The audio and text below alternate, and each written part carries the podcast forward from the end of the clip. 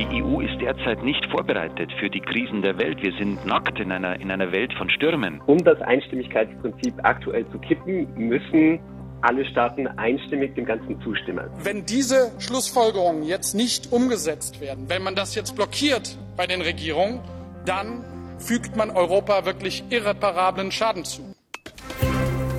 News Junkies. Verstehen, was uns bewegt. Ein Podcast von RBB24 Inforadio. Hi, hier sind die News Junkies am Dienstag, den 31. Mai. Franziska Hoppen und Martin Adam. Hallo. Letzte Nacht ist was Größeres passiert in Brüssel. Was Großes?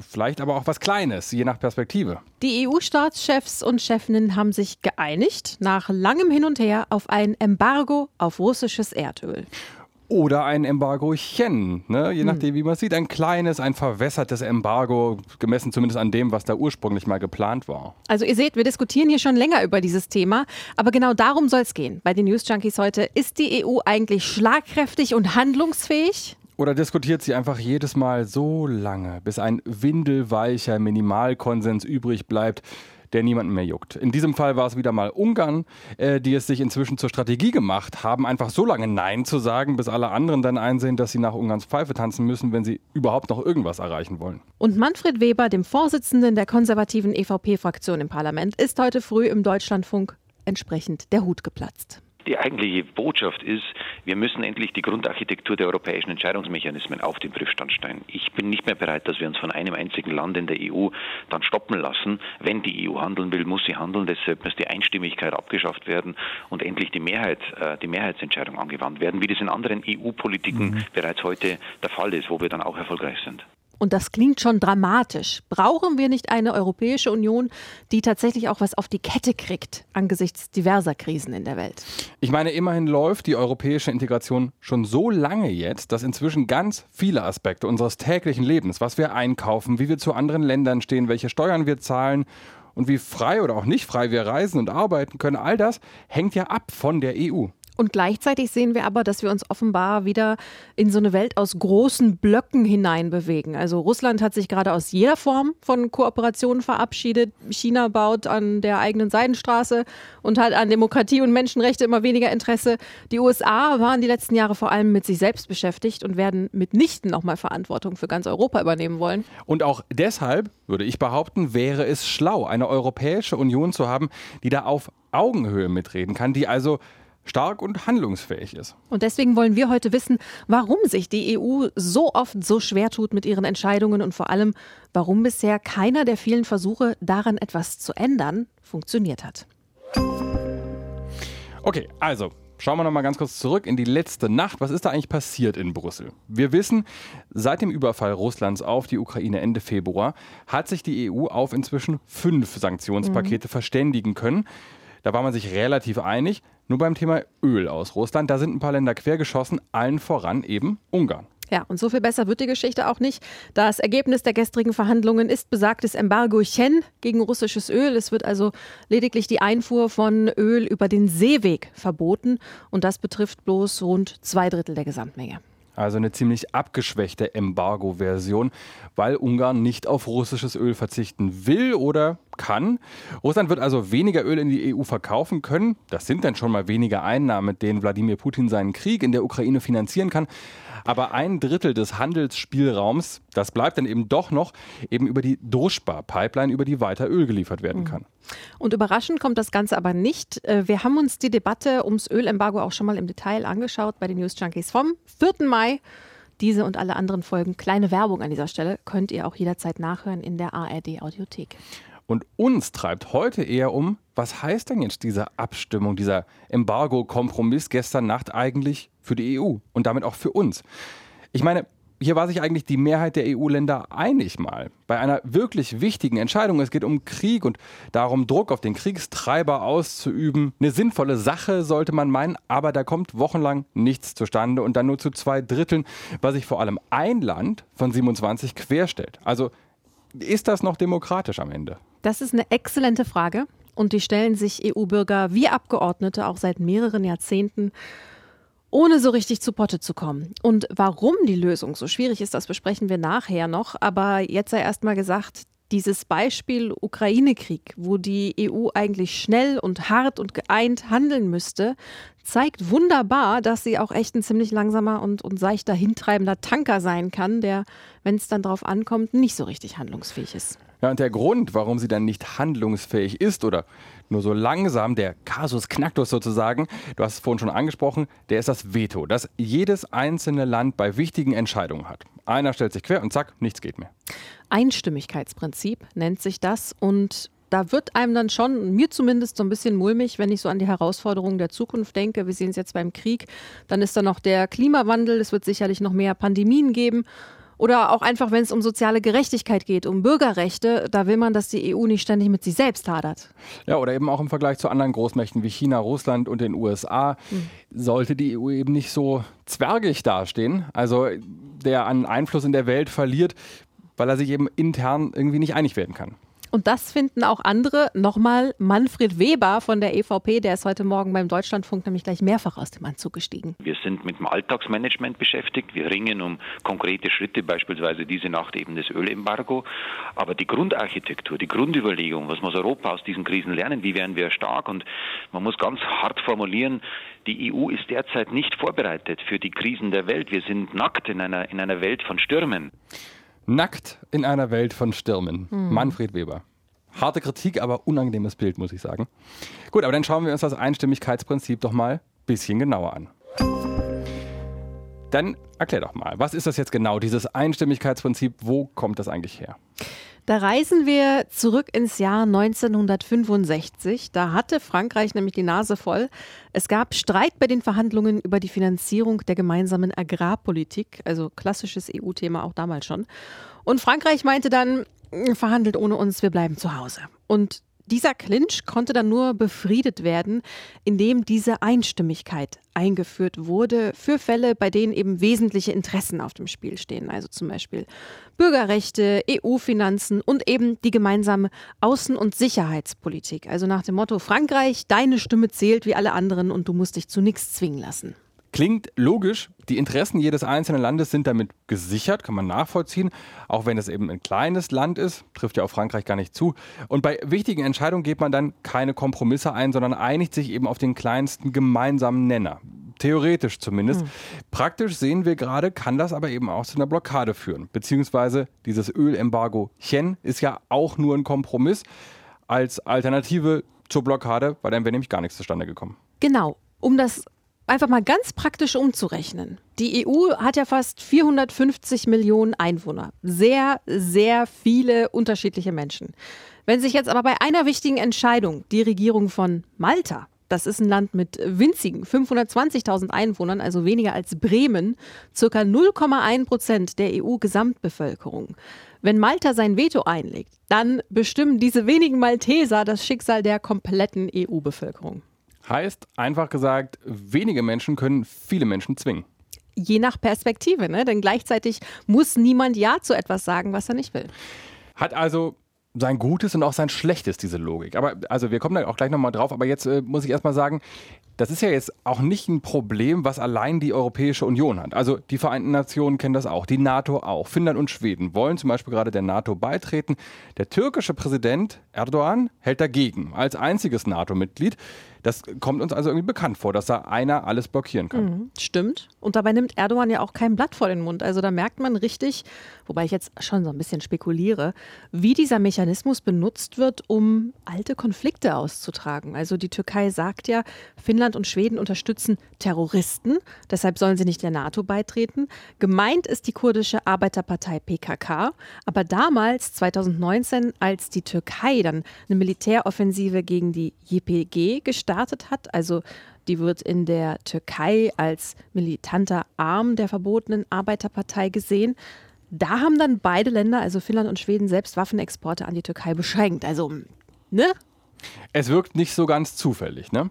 Und gleichzeitig ist ja auch Erdogans Veto ein Druckmittel, mit dem er die anderen NATO-Mitglieder zwingen kann, über türkische Sicherheitsinteressen nachzudenken und vielleicht auch Zugeständnisse zu machen nach dem Motto, meine Stimme kriegt ihr hier nur, wenn ihr da bei XYZ auch mitmacht. Also etwas verfahren, das Ganze. Gut, aber kommen wir zurück von der NATO zur Europäischen Union. Jetzt kann man sagen, gut, ist halt so. Ne? Das ist eben der Preis der Einstimmigkeit, der Gemeinsamkeit, des Geschlossenen. Wir müssen halt jedes Mal Kompromisse finden und die sind dann, das liegt in der Natur der Sache, einfach der kleinste gemeinsame Nenner. Oder auch nicht. Also man könnte ja auch die EU anders aufbauen oder sie reformieren, ne? Und das ist die gute Nachricht, denn wenn es an etwas nicht mangelt in der Europäischen Union, dann ist es Kritik und dann sind es Ideen für so ein EU-Update. Und was ist dabei die schlechte Nachricht? Ich ahne, ja. es ist nicht so einfach. Die kommt. Die kommt am Ende, würde ich vorschlagen. Aber schauen wir jetzt vielleicht mal auf die beiden wichtigsten Vorschläge der letzten Jahre. Die erste Idee oder das erste Konzept kam von ihm hier. La seule voie qui assure notre avenir, celle dont je veux vous parler aujourd'hui, c'est à nous, à vous de la tracer. Das ist Emmanuel Macron, der französische Präsident, den wir da hören. Das war seine Rede an der Sorbonne in Paris. Findet man bei YouTube. Daneben steht klein vor vier Jahren. Ist eine Weile her. So viel zur schlechten Nachricht. Genau, 2017 war das. Als Macron gerade frisch gewählt als Präsident Frankreichs europapolitisch so einen richtigen Aufschlag machen wollte. Junger Typ, frischer Politiker und jetzt kam dann so ein richtiger Roundhouse-Kick in die EU. Und gesagt hat er, ich übersetze das mal, der einzige Weg, der unsere Zukunft sichert, hängt von uns ab, den müssen wir definieren. Es ist die Neugründung eines Europas, das souverän, vereint und demokratisch ist. Lasst uns zusammen diesen Weg einschlagen. Das klang doch groß, oder? Hm. Und wenn man sich die Rede nochmal in voller Länge gibt, das französische Außenministerium hat eine deutsche Übersetzung ins Netz gestellt, dann steht da auch fast alles drin. Also Macron sagt, die EU ist zu langsam, zu ineffizient, zu schwach und gleichzeitig gibt es immer mehr zu tun. Die Klimakrise, damals ging es viel um Geflüchtete, vor allem aus Syrien. Von Corona und dem Ukraine-Krieg war noch gar keine Rede. Okay, aber kritisieren kann jeder. Was hat er jetzt vorgeschlagen? Im Grunde hat er gesagt, einmal alles neu bitte. Europa sollte eine gemeinsame Sicherheits- und Außenpolitik bekommen, sich unabhängiger machen von der NATO, sich eine europäische Staatsanwaltschaft, eine Art EU-Nachrichtendienst und eine europäische Asylbehörde zulegen. Macron sprach über die EU als gemeinsamen Arbeits- und Wirtschaftsraum, auch mit gemeinsamer Sozialpolitik und dann kam in der Rede, ist meine Lieblingsstelle, äh, ich zitiere, eine europäische Agentur für radikal neuartige Innovationen vor. Ne? Das äh, war sehr groß Kann gedacht. man immer gebrauchen. Radikal neuartige Innovationen. Ja, vor allem damals neben einer Angela Merkel, deutsche Bundeskanzlerin, die ein paar Jahre vorher noch das Internet als Neuland für uns alle beschrieben hatte. Und ich vermute aber, irgendwo da drin hatte Macron auch Pläne in puncto Einstimmigkeit. Habe ich auch vermutet. Aber interessanterweise habe ich zumindest also wenn ich jetzt nichts übersehen habe, dazu keine konkrete Aussage in dieser Sorbonne-Rede gefunden. Implizit würde ich behaupten, steckt das aber schon drin. Denn so groß wie seine Vorschläge sind, so klar dürfte ihm gewesen sein, dass davon wahrscheinlich exakt gar nichts zustande kommen wird, wenn alle Mitgliedstaaten jede Einzelheit, jede Kleinigkeit da durchdiskutieren und ihren Willen bekommen müssen.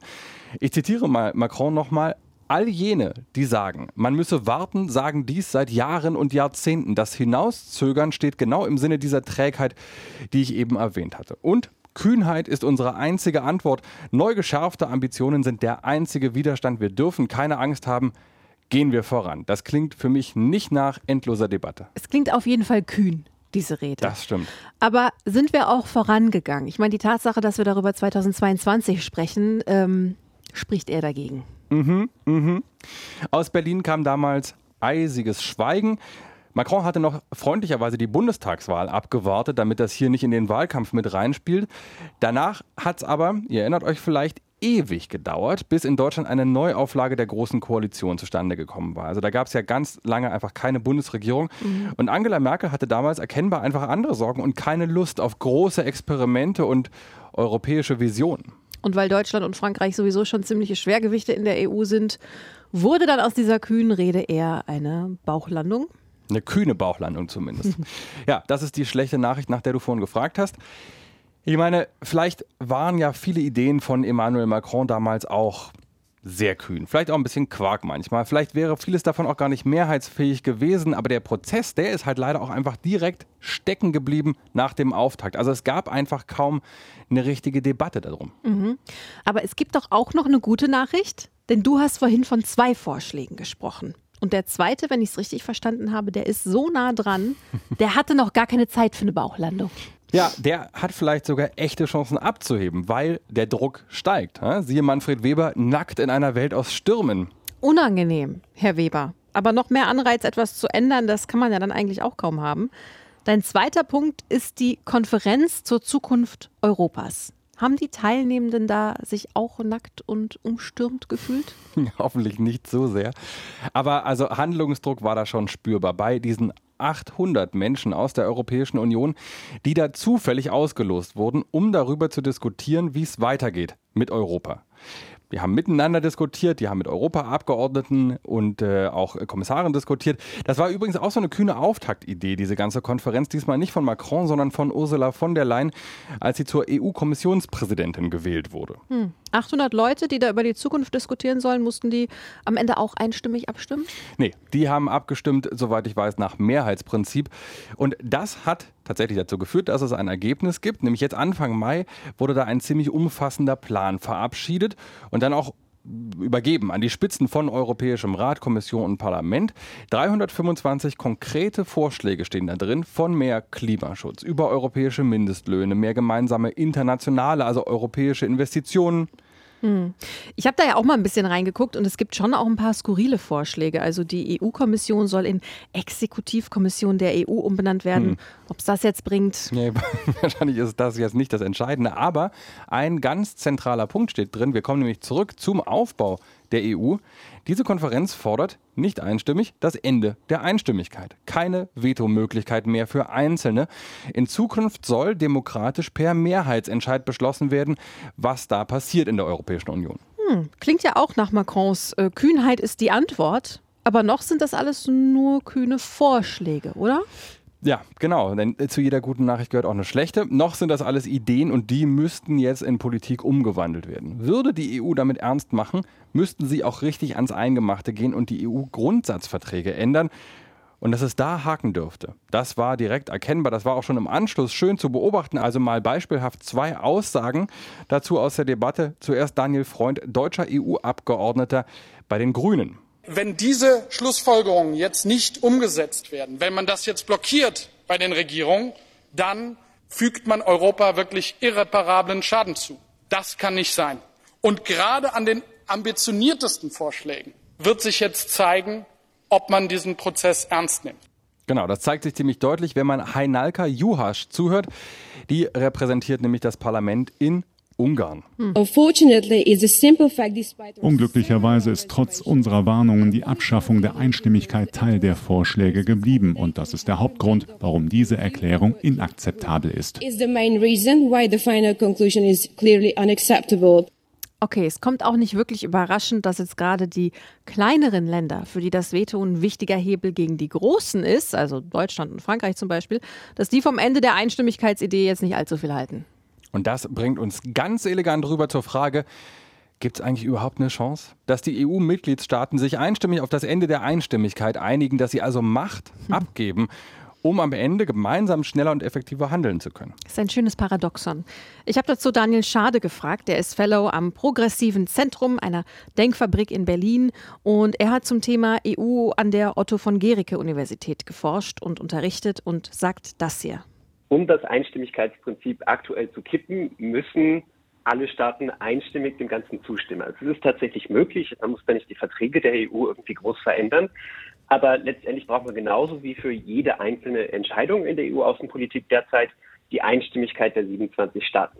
Und wenn es Staaten gibt, wie wir derzeit sehen, etwa, etwa Ungarn, die schon mit einzelnen Entscheidungen in der EU-Außenpolitik Probleme haben, warum sollten die dem Ganzen dann zustimmen? Denn das würde ja letztlich Macht von diesen Staaten wegnehmen. Einstimmig gegen die Einstimmigkeit, also unwahrscheinlich. Mhm. Eine einzige Möglichkeit, sagt er, gibt es aber trotzdem, theoretisch zumindest. Bitte, sag's mir. Das Artikel 7 Verfahren oder der EU-Rechtsstaatsmechanismus. Mhm. Haben wir auch schon mal besprochen hier bei den News Junkies nachzuhören in der ARD Audiothek. Ja, trotzdem eine komplizierte Kiste, deshalb nochmal kurz gesagt, das ist ein Instrument 2014 geschaffen zur Wahrung der europäischen Werte. Also wer sich nicht dran hält, muss zahlen. In den EU-Verträgen gibt es aber auch die Möglichkeit, das Stimmrecht von einzelnen Staaten wegzunehmen durch dieses Verfahren. Passiert ist da aber noch nichts bislang mit diesem Artikel 7. Also wäre mir jetzt jedenfalls nicht bekannt. Genau. Und warum? Das hat mir auch nochmal Daniel Schade erklärt. Letztlich ist der, der erste Grund, dass man, wenn man dieses Mittel einsetzt, tatsächlich den, den betroffenen Staaten sehr stark signalisieren würden, dass sie jetzt Outcasts in der EU sind, dass sie jetzt nicht mehr Teil ähm, des Mainstreams in der EU sind und die dann vielleicht auch gewollt sein würden, noch extremer gegen das der derzeitige Funktionieren der EU zu handeln. Denn das, das stärkste Mittel, das die EU hat, um diese wieder sozusagen auf demokratische Linie zu bringen, wurde dann ja schon gezogen. Also nach mir die Sintflut. Und der zweite Grund, sagt er, ist, jeder Staat hat Schiss, dass das Mittel dann auch gegen einen selbst angewandt wird. Über jedem der 27 Mitgliedstaaten hängt das wie so ein Damoklesschwert, dieser Artikel 7. Und Schade sagt, es ist eine Art Gentleman's Agreement, dass dieses Instrument bislang nicht vollzogen wurde. Ja, und es gibt noch so einen Punkt, da wird es dann fast ein äh, bisschen kreisförmig, denn auch dieses Artikel 7 Verfahren gegen ein Land braucht einen einstimmigen Beschluss aller anderen Mitgliedstaaten. Das ist also genau das Spiel, was Polen und Ungarn in Bezug auf die Rechtsstaatlichkeit seit Jahren spielen. Die halten sich da eben immer gegenseitig den Rücken frei und es gibt eben keine Einstimmigkeit für ein Artikel 7 Verfahren. Klingt also alles so, als würde die Einstimmigkeit doch erstmal bleiben und das Mehrheitswahlrecht in weite Ferne rücken. Aber um dich und Manfred Weber ein bisschen zu beruhigen und um dann doch noch auf einer positiven und fast schon ein bisschen romantischen Note zu enden. Ich bin leider immer noch bei Nackt im Sturm. Eigentlich, sagt Schade, trotz aller berechtigten Kritik, hat die Einstimmigkeit die Außenpolitik der EU letzten Endes doch zu einer besseren gemacht. Aber wie das jetzt? Naja, wenn man so lange verhandeln muss, bis sich alle wirklich einer Meinung sind, dann können all diese Entscheidungen auch selbstbewusster und stärker und besser nach außen verkauft werden. Also Entscheidungen, die durch das Mehrheitsrecht entstanden sind, sagt Schade, die stehen da ein bisschen schlechter da. Es würde auf jeden Fall zu einer Spaltung führen, aber es würde vielleicht auch dafür sorgen, dass die Staaten nicht mehr so energisch dafür einstehen würden, die gemeinsam getroffenen Entscheidungen dann tatsächlich auch zu verteidigen. Und das könnte die EU, die ja ohnehin, wie Sie das schon gesagt haben, außenpolitisch, aber manchmal auch innenpolitisch relativ schwach ist und sehr langsam reagiert, dann eben doch noch weiter schwächen. Und deswegen ist es vielleicht manchmal eben besser, etwas länger für eine Entscheidung zu brauchen, aber dann am Ende auch in der Lage zu sein, diese gemeinsamen zu erklären und aufrechtzuerhalten. Und da ist eben dann die Gefahr, wenn man umsteigt auf das Mehrheitsprinzip, dass die einzelnen Staaten, die nicht unbedingt Teil dieser Mehrheit waren, äh, dann auch wirklich mitmachen bei der Umsetzung dieser Entscheidung. Ja, das bringt uns also wieder zurück an den Anfang. Ne? Die EU verliert an Einfluss in der Welt, ist außenpolitisch, naja, nicht der große Player, der sie gerne wäre. Umso wichtiger also, dass wenn man dann mal was entschieden hat, dass man sich dann auch gemeinsam selbstbewusst hinstellen kann und geschlossen für diese Entscheidung einsteht. Das ist zumindest eine Interpretation, ja. Das heißt, unser Fazit für heute lautet also. es ist kompliziert. Ja, ist es das nicht immer? Ja. Aber tatsächlich scheint sich die EU ja ein bisschen so in so einer selbstgebuddelten Falle zu befinden. Also sie basiert auf Einstimmigkeit und Konsens und zieht genau daraus ihre Stärke. Und gleichzeitig ihre Schwäche, weil sie wohl kaum einstimmig die Einstimmigkeit abschaffen wird. Da sind einfach eine Menge Staaten dabei, die befürchten, dass sie dann zu wenig zu melden haben. Die EU als Ganzes wird damit aber erpressbar, blockierbar, sehen wir eben immer wieder gerade am Beispiel Ungarn. Wir beobachten natürlich weiter, was aus diesen 325 Vorschlägen der Zukunftskonferenz wird. Aber ganz ehrlich, die Wahrscheinlichkeit, dass wir in den nächsten Monaten oder auch nur Jahren eine EU haben, die wie ein Bundesstaat funktioniert, in dem Mehrheiten entscheiden, also ja eigentlich ein ganz grundlegendes Prinzip der Demokratie, das in den jeweiligen Ländern intern ja auch so angewandt wird, die Wahrscheinlichkeit ist sehr überschaubar. Mhm. Und damit großer Bogen zurück an den Anfang muss man ja vielleicht am Ende fast froh sein, dass es überhaupt eine Entscheidung gab in Sachen Ölembargo, wenn es eben auch nur so ein Zweidrittel Embargochen ist. Seht ihr das auch so? Was denkt ihr über die Zukunft der EU? Schreibt uns gern, auch mit Kritik und Ideen an newsjunkies.rbb24inforadio.de. Und abonniert uns gern in der ARD Audiothek. Sie ist ein paar Mal genannt worden heute. Wenn ihr wollt, bis morgen. Tschüss. Tschüss. News Junkies. Verstehen, was uns bewegt. Ein Podcast von RBB24 Inforadio. Wir lieben das Warum.